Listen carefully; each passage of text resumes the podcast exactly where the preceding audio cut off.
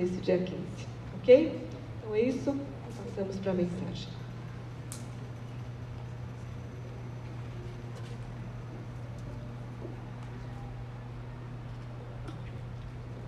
Bom dia.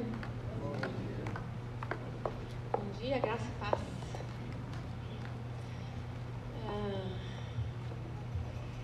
tem tanta gente agora, já tem pouco. Posso fazer uma oração antes? Nosso Pai, é, a gente não merece nada do Senhor, muito menos, Senhor, abrir a tua palavra e explicar a tua palavra, Senhor.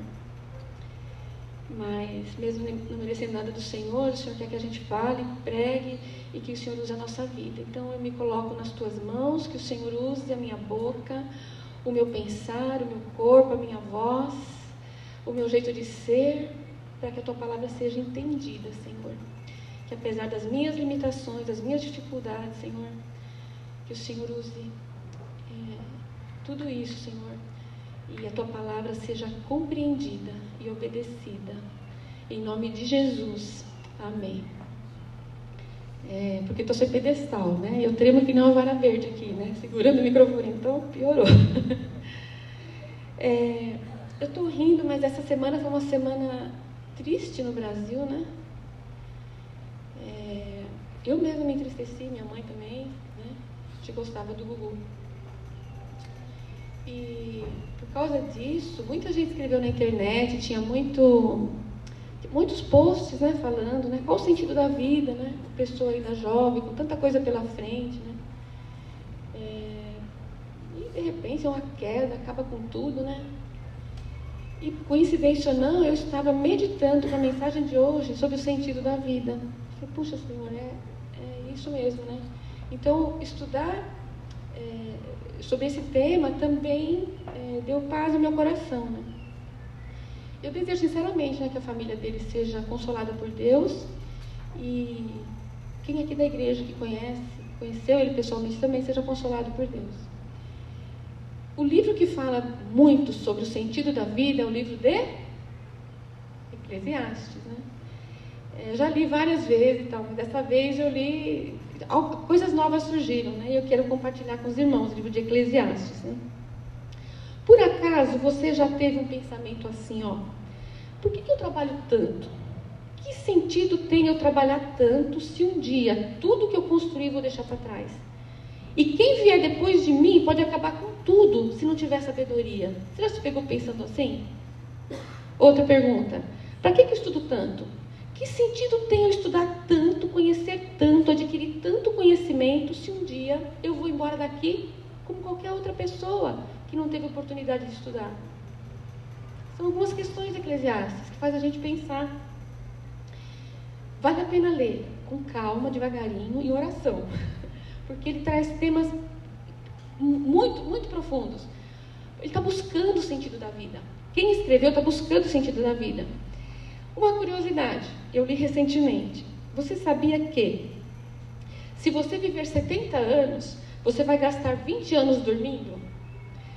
10 anos assistindo TV, vídeos, séries, ou até mais, né? De 10 anos, né? Dependendo da série. 5 anos no transporte e 7 anos comendo e bebendo. Eu fiz a conta, dá uns 42 anos. Só pesquisa, um levantamento, com certeza é americano isso. Mas, gente, isso mexeu comigo a gente tem que saber o que a gente está fazendo com a nossa vida. A gente tem que pensar na vida. Você pensa na vida, você pensa, você analisa, reflete. Por que eu trabalho? Por que eu estudo? Por que eu vivo? Qual a razão da minha existência? Por que eu morro? Por que eu vou morrer? E Eclesiastes faz a gente pensar, faz a gente parar para pensar. Se você abrir aí na sua Bíblia, no celular ou no papel, logo no comecinho, o autor, depois eu vou falar quem é o autor, ele começa assim, ó, versículo 2, capítulo 1, versículo 2. Se tiver, abre, vale a pena. Uma versão diz assim: vaidade de, va vaidade de vaidades, diz o pregador. Vaidade de vaidades, tudo é vaidade. Aí a gente pensa que é vaidade de vaidade. Ai, como eu sou linda, que vaidade. Não é isso que ele está falando. Ele está dizendo assim, em outra versão, ó, que grande inutilidade, diz o mestre. Que grande inutilidade. Nada faz sentido. Ele olhou para a vida olhou para tudo, tentando buscar um sentido, e a conclusão dele é essa. Ele começa falando isso, e ele vai desenvolver isso ao longo do livro, são 12 capítulos.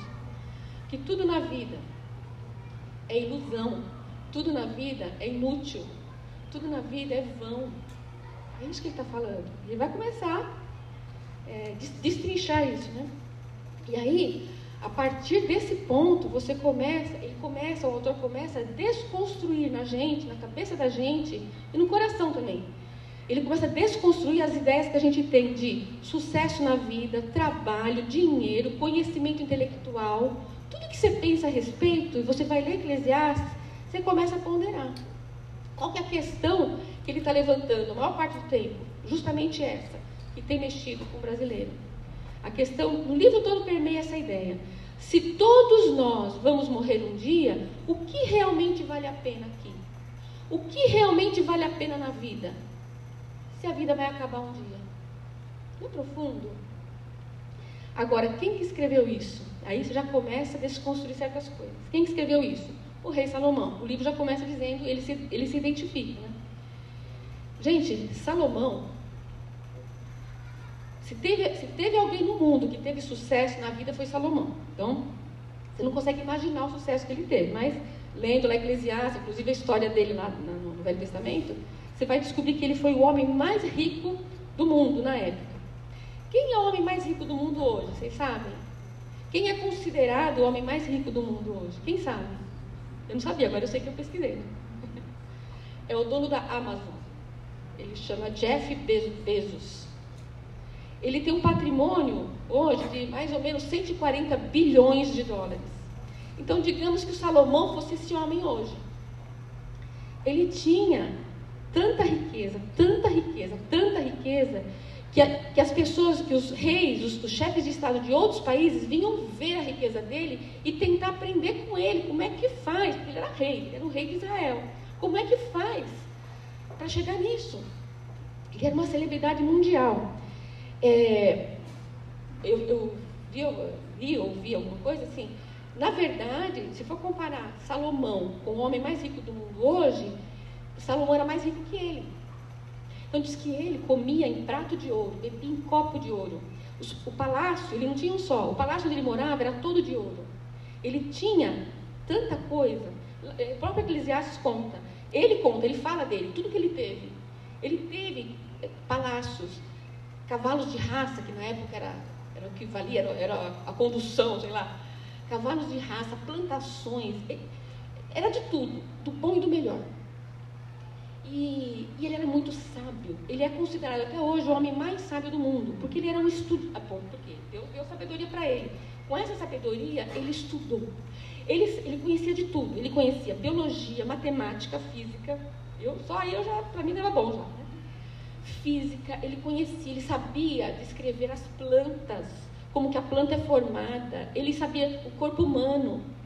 Isso foi há 3 mil anos mais ou menos. O homem mais sábio do mundo. Rico, sábio, estudioso, de sucesso, famosíssimo no mundo. E ele escreve: a vida é uma ilusão. Tudo é vão, tudo é inútil. Esse, nessa época, ele está na terceira idade. Ele, ele, ele, se identifica, ele fala isso, ele já está na terceira idade, ele está chegando já no final da vida dele. E ele olha para tudo que ele construiu, para tudo que ele fez, para tudo, tudo que ele conhece. E é interessante, no livro você vai ver, ele está ele tá frustrado, porque tanto conhecimento, tanto conhecimento, mas ele não consegue resolver a questão da morte. Ele não consegue resolver a questão do sentido da vida. Por que, que a gente existe? Ele está frustrado. Você vai ler, a gente vai ficando frustrado junto com ele. Aí, é, por, que, por quê? Né? Por que, que ele falava que tudo é vão, tudo é ilusão, tudo é vaidade? Por quê? O livro está assim, eu estou resumindo. Porque o rico e o pobre, o sábio e o tolo, o estudado e o não estudado, o famoso e o anônimo, todos têm o mesmo fim. E ele fala: Isso é um absurdo, isso não tem sentido. Mas não é mesmo. Então, ó, pensa, pensa comigo. Salomão teve tudo na vida e mais um pouco. Mas faltava alguma coisa. faltava alguma coisa. E sabe que ele mesmo, ele mesmo era muito sábio. Ele mesmo dá a resposta. Lá no Eclesiastes 3:11, ele fala assim, ó, que Deus colocou o anseio pela eternidade no coração do homem. Ele mesmo fala isso. Deus, o Criador, colocou no coração do homem um desejo, uma busca pela eternidade. Ou seja, o homem é eterno. Então, nada na terra vai conseguir satisfazer esse, esse buraco. E ele, ele tentava. Ou melhor, ele teve tudo isso. E ele chegou a essa conclusão: falta alguma coisa. Claro, ele foi feito para ser eterno. E. Deixa eu ver, não posso perder. Assim. Ele está desiludido com a vida. Ele está decepcionado. Ele está frustrado no fim da vida. Você lendo lá, você vai, você vai, ele vai descrevendo várias coisas, várias situações da vida. Mas eu só vou pegar duas. duas dois questionamentos dele, só vou pegar dois. Tá? Mas o livro é muito mais profundo do que esses dois. Tem mais, tem mais coisas. Mas vou pegar os dois que mais me chamam a atenção, pelo menos essa semana. Ele fala a questão do trabalho. O que é o trabalho? Né? Ele começa a falar. É, Eclesiastes 2, 22 e 23, se puder abrir. Eclesiastes 2, 22 e 23. Ele está observando, ele era um observador, ele era um filósofo, ele era um estudioso da natureza e, e da vida. E aí ele observou o trabalho. Então ele falou assim, ó, que proveito tem o homem de todo esforço, de toda ansiedade com que trabalha debaixo do sol? Durante toda a sua vida, seu trabalho é pura dor e tristeza. Mesmo à noite, a sua mente não descansa. Isso também é um absurdo. Não faz sentido? Aí no, próximo versículo ele fala assim: para o homem, está associando com o trabalho, trabalho duro, árduo. Para o homem não existe nada melhor do que comer, beber e encontrar prazer em seu trabalho. E vi que isso também vem da mão de Deus. No 3, no capítulo 3, versículos 12 e 13, lá um pouquinho para frente, ele vai repetir a mesma ideia. Descobri que não há nada melhor para o homem do que ser feliz e praticar o bem, enquanto vive. Descobri também que poder comer, beber e ser recompensado pelo seu trabalho é um presente de Deus. O que, que ele está falando? Que observação que ele fez? Olha só, o trabalho para o homem, para o ser humano, é duro, não é fácil. E não é mesmo. Não é mesmo. Você tem que levantar cedo. Quando tem trabalho, né, gente? Que já é duro achar um trabalho hoje em dia aqui, né? Ele está dizendo, ó, trabalhar não é fácil, é muito esforço despendido. Muitas vezes temos que enfrentar hoje, né? Lutas internas no trabalho, né? Chefe, colega, chefes e colegas que dão trabalho, né? É ônibus lotado, é trânsito, é trem lotado, é um cansaço, é um desânimo. E Fora isso, você tem problemas profissionais, isso que está dizendo, que te tira o sono. Ele fala que absurdo isso, para que isso? Para quê? E aí a conclusão dele é pela recompensa da comida. Ele, ele fala assim, ó, eu vi que vem da mão de Deus o trabalhar duro, ok, vem de Deus, mas também vem de Deus a recompensa, o poder comer. Aí eu lembrei lá de Gênesis, na queda do homem, quando o homem, é, quando o pecado entra no mundo, Deus fala para o homem, Daqui para frente, você vai tirar do, seu, do suor do seu rosto o seu trabalho. Você vai se alimentar através do suor do seu rosto. A ideia é a mesma. Então pensem comigo, que, o que ele está dizendo? Nenhum de nós merece nada, nem comida. Porque o ser humano pecou, eu sou pecadora, você é pecador, nós somos, nós nascemos assim, nós herdamos o pecado, nós, somos, nós, nós nascemos de costa para Deus, não é? Mas pela graça de Deus, pela misericórdia, pelo amor, Ele dá esse presente, trabalhar e se sustentar e viver. Aí eu pensei, ué, esse é o sentido da vida? Trabalhar para comer? Não é isso que está falando. Ele está dizendo é o seguinte, ó, Deus é gracioso, nós estamos aqui e Ele nos dá condições de viver. Ele nos alimenta, Ele nos dá trabalho. Tá bom. É... Aqui já, já faz a gente pensar no seguinte: qual o problema? Se você recebe o seu salário suado e você come um peru no Natal com a sua família, presente de Deus, aproveite. É, é maravilhoso. Se você tiver condições, sim, faça um peru no Natal, celebre o Natal. Qual o problema de você viajar com a sua família, se divertir, ter momentos de lazer? É presente de Deus, fruto do seu trabalho. Isso ele já está dizendo para nós. Tem gente que acha que não, que salário, dinheiro é para guardar, guardar, guardar, guardar, guardar. E ele já desconstrói isso. Porque ele tinha, tinha, tinha tudo, tudo e estava infeliz. A conclusão dele é: tudo que eu comi, tudo que eu me diverti, valeu a pena. Porque eu vou morrer mesmo, já me diverti. É isso que ele está dizendo. É, mas lembre-se, ele diz, né, de praticar o bem. Lembre-se de praticar o bem. Ele come... E ele, e ele falou, já está falando de Deus, né?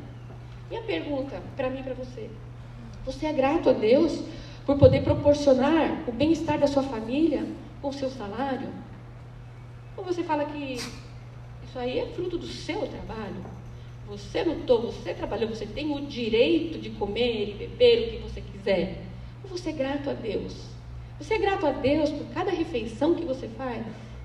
Vem de Deus, é presente, porque Ele quer que a gente viva. Presente de Deus, ainda que o trabalho seja duro. Ah, não posso dizer, talvez você não tenha um trabalho hoje. Peço a Deus que você encontre logo, porque o trabalho é que vai te sustentar. Mas Deus está do teu lado, é, te dando força nesse período quando você procura um trabalho. Esse é o primeiro ponto que eu acho muito interessante na, na, nas considerações de Salomão. Mas, a que vem agora é a que mais mexe comigo, me atrai muito, sempre, desde a primeira vez que eu li esse livro ele fala assim, ó.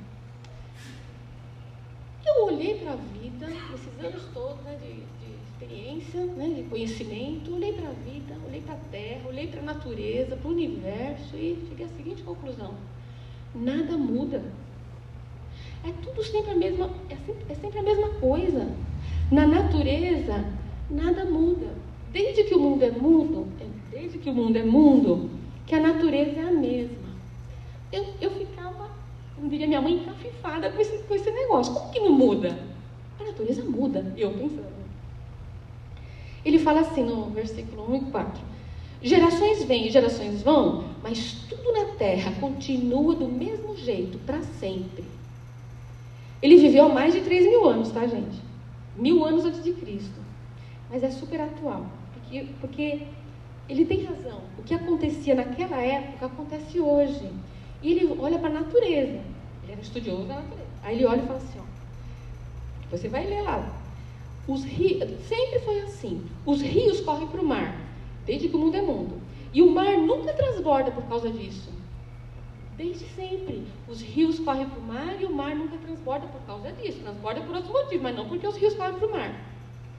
E aí ele, ele fala assim: é a mesma água. A mesma água que vem do rio para o mar, sobe lá, não sei, ele devia saber como que é o efeito que sobe, depois vem, vai para o rio, vai para o mar, e a mesma água.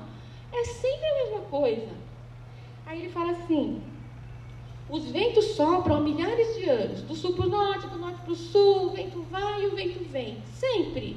É o mesmo ar que vem e vai, que vai e volta, é o mesmo ar. Sempre. Eu não sei se você faz perguntas assim, mas a questão do vento, a minha pergunta é essa, é minha, tá? Não é de Salomão, não. Estou sentindo um ventinho aqui agora. Esse vento que vem passa por mim, está vindo de onde? Está indo para onde? Coisa na minha cabeça. E a, e a, chuva? Toda vez que chove, não, toda vez não, de vez em quando, quando está chovendo, eu olho assim, que coisa, né? Agora, tá vendo? Ó, agora, a, a, o céu está ali, ó, tá na nuvem, né? Cheio de água aquele monte de água não cai de uma vez? Como que a nuvem sabe que é para pingar? Eu penso isso. Era isso que ele fazia. Claro que com mais propriedade. O que ele diz é que, na natureza, as coisas são sempre as mesmas. Gerações vêm, gerações vão. E aqui está embutida a ideia da morte. Pessoas nascem, pessoas morrem. Pessoas nascem, pessoas morrem. Entra ano, sai ano. Entra século, sai século. E a natureza é a mesma. Nada surge na natureza. Concorda com ele? E eu fiquei pensando, não sei você, eu fiquei pensando na ciência. Quanta vacina nova, tudo bem, descobrem doenças novas, mas também remédios novos, vacinas novas. Mas aí eu pensei, não, tudo, tudo isso é feito com os elementos que já estão na natureza. As pessoas descobrem novas combinações. Como que esse remédio vai funcionar? Então, são criados novos remédios, mas aquilo que já, já existe. É, o elemento químico, biológico, sei lá, sempre existiu na natureza, mas alguém descobre como usar. Gente, eu pensei nos números. Desde quando existem os números? Desde sempre, porque Deus criou o mundo. É, o homem Deus fez no dia 6, no sexto dia. E Deus descansou no sétimo dia, diz a Bíblia. Os números estavam lá. Sexto, sétimo, os números estavam lá. Os números são os mesmos, certo? Um, dois, três e vai, os números são infinitos, certo? Com esses números é que se faz a tecnologia, é que se faz a internet. Aí você fala, ah, internet é tudo novo. Partindo dos mesmos números que sempre existiram. Gente, as notas musicais. Você quantas músicas novas, né? Quem canta aqui e toca. Quantas, notas, quantas músicas novas que existem. Mas as notas são sempre as mesmas. Salomão estava certo.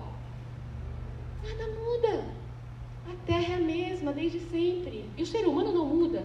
Eu não coloquei aqui, mas tem um versículo que eu fiquei pasma. Ele fala da corrupção. Oh, três mil anos atrás. Ele fala entre governo, sai governo, a corrupção continua a mesma. Gente, é muito atual. Eu não contei, mas Salomão teve mais de mil mulheres, 700 esposas e 300 concubinas. Ele teve tudo, ele fala no livro. Eu tive tudo que meu coração pediu, tudo que os meus olhos olharam, falou, eu quero, eu tive. Não me neguei nada, experimentei de tudo, inclusive mulheres. E ele estava entediado, ele estava frustrado, cansado. É, olha só, ele, ele estava repleto de conhecimento, era um super intelectual, mas ele queria ver algo novo na terra, que enchesse o seu coração, que desse motivação para os poucos anos que lhe restavam. Ele não encontrava nada. Eu fico pensando, será que o dono da Amazon também está assim? Nossa, estou tô, tô desmotivado. Aqueles 140 bilhões não está adiantando para nada, estou desmotivado. Salomão mostra claramente, claramente, que por mais que a gente pense, acredite, tenha essa ilusão, que no dia que eu tiver tal coisa, eu vou estar repleto, eu vou estar é, realizado, ele desconstrói isso. No dia que eu tiver o carro, no dia que eu tiver o emprego, no dia que eu tiver o. Sei lá o que você quer, uma televisão. Agora eu estou pensando na televisão com internet. Para assistir um negócio eu, daqui da igreja. É, a gente não para. A, gente sempre quer alguma coisa, seja quem for. E ele fala isso: o rico não cansa de enriquecer. O rico, por mais dinheiro que ele tem, ele, ele continua querendo. É um buraco sem fundo, ele vai falando, né? Então ele mostra claramente que por mais que a gente pense, no dia que eu tiver tal coisa, ou tal pessoa, eu serei plenamente feliz, está errado. Em Salomão nós vemos que na terra nada vai poder satisfazer nosso coração completamente. Por quê? Como ele mesmo disse, porque nós somos eternos, o nosso coração anseia pela eternidade. Nosso coração anseia por Deus. E a gente vai continuar buscando se a gente não pensar não refletir, ele quer que a gente reflita. Nem um marido, nem uma esposa, ele teve mil, nem trabalho, nem dinheiro, nem poder, nem prestígio, nem sucesso, nada. Mesmo que a gente tenha tudo, tudo, tudo na terra, vai faltar alguma coisa e a gente vai dizer no fim da vida: estou infeliz, me falta alguma coisa, meu coração está incompleto. Era assim que ele estava. Andei mais um pouquinho. E para mim foi, foi novo isso aqui. Eu já tinha lido, mas só agora que eu entendi. Vocês acham que ele chegou a alguma conclusão de, do sentido da vida? Vocês acham? Sábio, né? Olha o que, que ele falou no capítulo 8, verso 17, segunda parte. Vou ler para você. Olha o que ele falou. Ninguém é capaz de entender o que se faz debaixo do sol. Por mais que se esforce para descobrir o sentido das coisas, o homem não o encontrará. O sábio, ele pode até afirmar que entende, mas na realidade não consegue. Ele falou: na terra, a gente nunca vai ter sentido da vida. Por que, que eu estou aqui? Por que, que eu morro? Isso que ele está dizendo. Por mais sábio que ele seja. Então, no, versículo, no capítulo 11, versículo 9, ele dá um conselho para os mais jovens, porque ele já está idoso. Então, ele fala: Alegre-se, jovem, na sua mocidade. Seja feliz o seu coração nos dias da sua juventude. Siga por onde seu coração mandar, até onde a sua vista alcançar. Foi o que ele fez. Mas saiba que por todas essas coisas, Deus o trará a julgamento. Está chegando no fim já aqui do escrito. Aí, o que, que ele está dizendo? Olha, aqui na vida, na terra, nessa dimensão que a gente vive, a gente não vai concluir, não vai dar, porque a gente é eterno. Então, o sentido mesmo, total, a gente só vai ter mesmo lá, com Deus. Você tem que crer que existe Deus, não tem sentido algum. Aí é morrer mesmo, porque você não tem sentido algum. É, então ele fala assim, ó, seja feliz, use o seu trabalho, compre coisas que você precisa, seja feliz, ajude os outros, pratique o bem. No, no versículo 12, 13, ele fala assim, ó, é a conclusão mesmo dele. Ó, Agora que já se ouviu tudo, aqui está a conclusão, é o que ele diz, ó, tema a Deus e obedeça aos seus mandamentos, porque isso é o essencial para o homem. A conclusão no livro aqui é essa, ó. Aqui a gente não vai ter resposta total.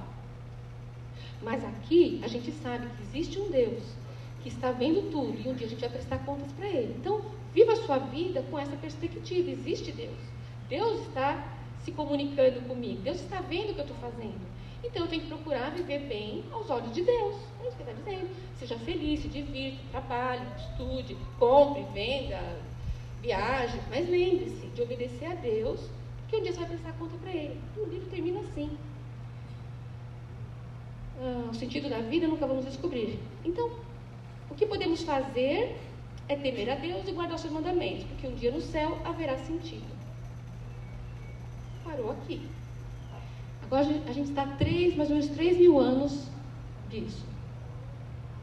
Vocês acham que continua a mesma coisa? Salomão queria que algo novo. Na verdade, ele diz isso, ó, até aqui é isso. Ó. Vamos encontrar com Deus um dia, dar satisfação da nossa vida para Ele e a gente satisfaz com isso. A não ser que aconteça alguma coisa nova. Aconteceu alguma coisa nova de lá para cá? Salomão não soube, mas eu sei. Aconteceu. Aconteceu algo grande na natureza. Tanto Salomão queria. E ele não viu. Um ser humano venceu a morte. Por causa desse ser humano que venceu a morte. Agora não é mais nascer, viver, morrer Agora é nascer, viver, morrer e ressuscitar. A última palavra agora não é da morte, é da ressurreição por causa de Jesus Cristo. Salomão não ficou sabendo de uma coisa nova. Um homem, um ser humano, foi concebido pelo poder do Espírito Santo. Uma mulher engravidou do Espírito Santo. Algo totalmente novo, impensável para o Salomão. No dia que ele nasceu, e a gente comemora agora mais um Natal, surgiu uma estrela nova no céu. Salomão não imaginou essa estrela. No dia que ele nasceu, um coral de anjos cantou e pessoas ouviram anjos cantando. É novo. Isso é extraordinário. Era isso que ele queria. E esse homem veio ao mundo, essa criança nasceu, viveu, morreu no lugar de todos os seres humanos. Quem crer, quem crer, encontra sentido na vida. Isso é lindo, isso é lindo. Jesus, Deus veio ao mundo em forma de gente. É isso que Salomão só isso podia encher o coração dele. Mas ele não viu isso, só que nós vimos, nós sabemos disso. Para nós, é, é essa é a história. Esse homem, Jesus Cristo, dividiu a história antes e depois de Cristo. Salomão não imaginava isso. Na verdade, ele, ele morreu mais ou menos 930 antes de Cristo. Ele morreu sem saber disso, mas nós sabemos. Deus veio pessoalmente viver entre os homens, para que os homens pudessem viver com Ele no céu. E Jesus disse: Aquele que crer em mim, ainda que morra, viverá. Como Salomão queria ter ouvido isso? Como Salomão queria ter ouvido isso? A morte não é, é o fim, a vida, a ressurreição, a nova vida é o fim. Jesus veio ao mundo para preencher esse vazio. Claro que até a eternidade, até a gente encontrar com Ele, na ressurreição, a gente encontrar com Ele, ainda não temos todas as respostas. Não temos. Mas desde já, desde já, quando ele entra no coração de alguém, eu tenho certeza que muitos aqui concordam comigo. Quando ele entra no seu coração, ele traz vida, ele traz sentido. Ele fala para você, o Espírito Santo de Deus fala para você, dentro de você, você é filho de Deus, você é filha de Deus. Isso muda o jeito que você encara tudo. A vida tem outro sabor, a natureza tem outro olhar, outro jeito, a gente tem um outro jeito de olhar para a natureza. A gente quer ajudar o outro, não porque tem que, tem que guardar os mandamentos, mas porque a gente ama o outro, porque a gente ama Deus, a gente ama Jesus a gente ama o outro, porque o amor dele vem viver em nós. Se você está se sentindo como Salomão de alguma forma, sem sentido na vida, se você está procurando sentido, se você está desiludido com a vida, com o trabalho, com a família, com o seu ministério, com a igreja, você está buscando sentido, Jesus Cristo te dá, através do Espírito Santo, do renovar do Espírito Santo. Mas pode ser que você ainda não encontrou Jesus. Pode ser que você ainda não tenha tido essa experiência com Ele. Mas Ele quer que você tenha. Porque mais do que um trabalho, trabalhar para comer, trabalhar para comer, Ele quer te dar vida, vida eterna, viver para sempre. É isso que Ele quer para nós. Quando você crê em Jesus, quando você se apropria dele na sua vida, a vida passa a ter sentido. Você se torna filho de Deus, você sabe de onde veio, para onde você vai. Você é perdoado dos seus pecados, sua culpa é colocada sobre ele e você está apto a entrar no céu um dia. Ele vem viver em você, com você e com ele junto. Com ele junto. É possível ser feliz, mesmo que você esteja sem trabalho. Ele te dá uma felicidade, não é uma felicidade. Ele te dá uma alegria interior que te capacita a passar pelas dificuldades. Ele capacita você a aguentar. Ele está com você, junto com você, até que as coisas se resolvam. Então, Ele está com você. Se você tem dinheiro, se você não tem. Se você está estudando, se não está. Ele está com você nas dificuldades. Ele caminha com você, Ele caminha com a gente. Ele dá vida, vida interior, vida abundante. Ele dá paz meio das dificuldades. Isso é vida. Era isso que Salomão buscava. Natal chegando, vamos celebrar. Vamos celebrar. O dia em que algo novo surgiu, o dia que foi inaugurada a nova era. Tem gente esperando o Natal de nova era. Essa nova era já nasceu naquele dia, quando Jesus Cristo, o próprio Deus, veio ao mundo. Celebre o Natal com alegria, da forma como você puder. E Confie. Confie. Se você está se sentindo confuso com a vida, com a sua fé, confie. Jesus Cristo é o mesmo. Ontem, hoje e sempre. Isso nunca vai mudar. Se Salomão estivesse aqui hoje, ele, ele, não ia, ele não ia ficar chateado. Jesus Cristo nunca vai mudar. Ele ia, era se alegrar. Então, o que é que não é inútil? O que, é que não é vão? O que, é que não é ilusão? Jesus Cristo. O resto é ilusão. Porque o dia que a gente partir daqui, Ele vai com a gente. O resto vai ficar aqui, mas Ele vai com a gente. Ele vale a pena você se esforçar, lutar, buscar diariamente, para que você ouça a voz dele e para que ele ouça a sua voz. Né? Vamos orar?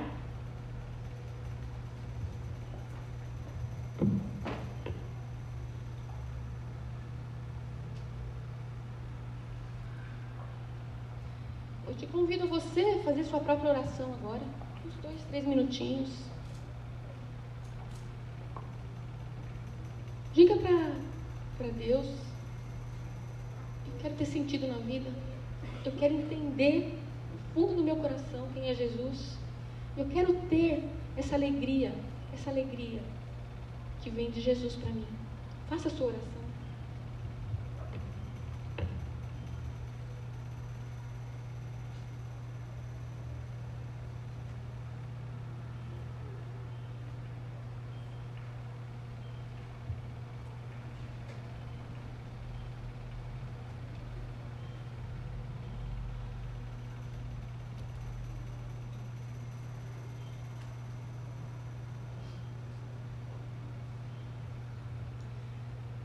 Senhor, nosso Pai, nós te louvamos mesmo, adoramos, engrandecemos o teu nome, de verdade, Senhor, do fundo do nosso coração, porque é isso que dá sentido à nossa vida. Enquanto estamos aqui, é adorar o Senhor, é ouvir do Senhor, é falar do Senhor. É isso que dá sentido para a nossa vida, Senhor. Deus, obrigada, porque o Senhor mesmo providenciou isso em Jesus para nós. Muito obrigada, Senhor. Ó Deus, que o Senhor venha trazer uma renovação, Pai, nesta igreja, Senhor. Uma renovação nos corações, Senhor. Especialmente daqueles que estão desmotivados, Senhor. Aqueles que estão desencantados, Senhor, com, com a vida, com, até com a própria vida cristã, Senhor aqueles que estão desmotivados no casamento, aqueles que estão desmotivados, Senhor, no trabalho, naquilo que faz, Senhor. Deus, em nome de Jesus, que nessa manhã Teu Espírito Santo venha encher esse lugar, encher cada coração e que o Senhor venha trazer sentido para cada um, Senhor. Venha encher, Senhor, o vazio da nossa alma, esse vazio que só vai se completar no céu, mas que começa aqui, Senhor então vem desde já, Espírito Santo de Deus, sopra, Senhor, sobre nós, sopra, Senhor, o teu vento. Aquele vento, Senhor, que realmente importa, o vento que é novo, o vento que enche o nosso coração e a nossa vida e confirma, confirma dentro de nós que somos filhos amados de Deus.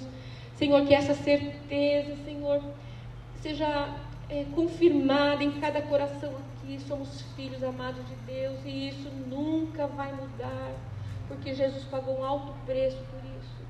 Deus, em nome de Jesus, nós pedimos. Enche, enche, enche, enche-nos com teu Espírito, Senhor, e dá sentido, dá sentido para nós. Nós oramos e agradecemos, confiando que aquele que pede o Espírito Santo, o Senhor dá. Em nome de Jesus. Amém. Eu ainda quero falar para você que você tem um folhetinho que você pegou hoje aí na porta, falando do curso alfa. Não sei se vocês viram, tem uma interrogação. O, o símbolo do alfa é uma interrogação, porque é um lugar para fazer perguntas. Que perguntas? Perguntas sobre questões da vida, perguntas sobre a fé, perguntas sobre o sentido da vida. A gente vai começar esse curso em janeiro, ainda não tem uma data, mas eu te peço, se você estiver interessado em participar, quiser mais, tiver mais perguntas, com certeza tem mais perguntas. Vem participar, preencha seu, os seus dados, seu telefone, seu e-mail, eu vou entrar em contato com você para te dar mais detalhes, tá bom? É, espero mesmo que você, você possa participar. É maravilhoso. Quem já fez sabe. É, então é isso. Um bom domingo. Vamos nos colocar de pé. A gente vai cantar a última música de celebração, de adoração. Lembrando que a nossa dádiva maior da vida é poder louvar a Deus, louvar a Jesus. E, e nós podemos fazer isso também de outra forma, que é trazendo as nossas ofertas, os nossos dízimos. Então, não foi feito no início do culto, mas pode ser feito agora, se você trouxe o seu dízimo, a sua oferta. Enquanto estivermos cantando e quiser colocar nos gasofilácios que estão ao redor do salão, fique à vontade.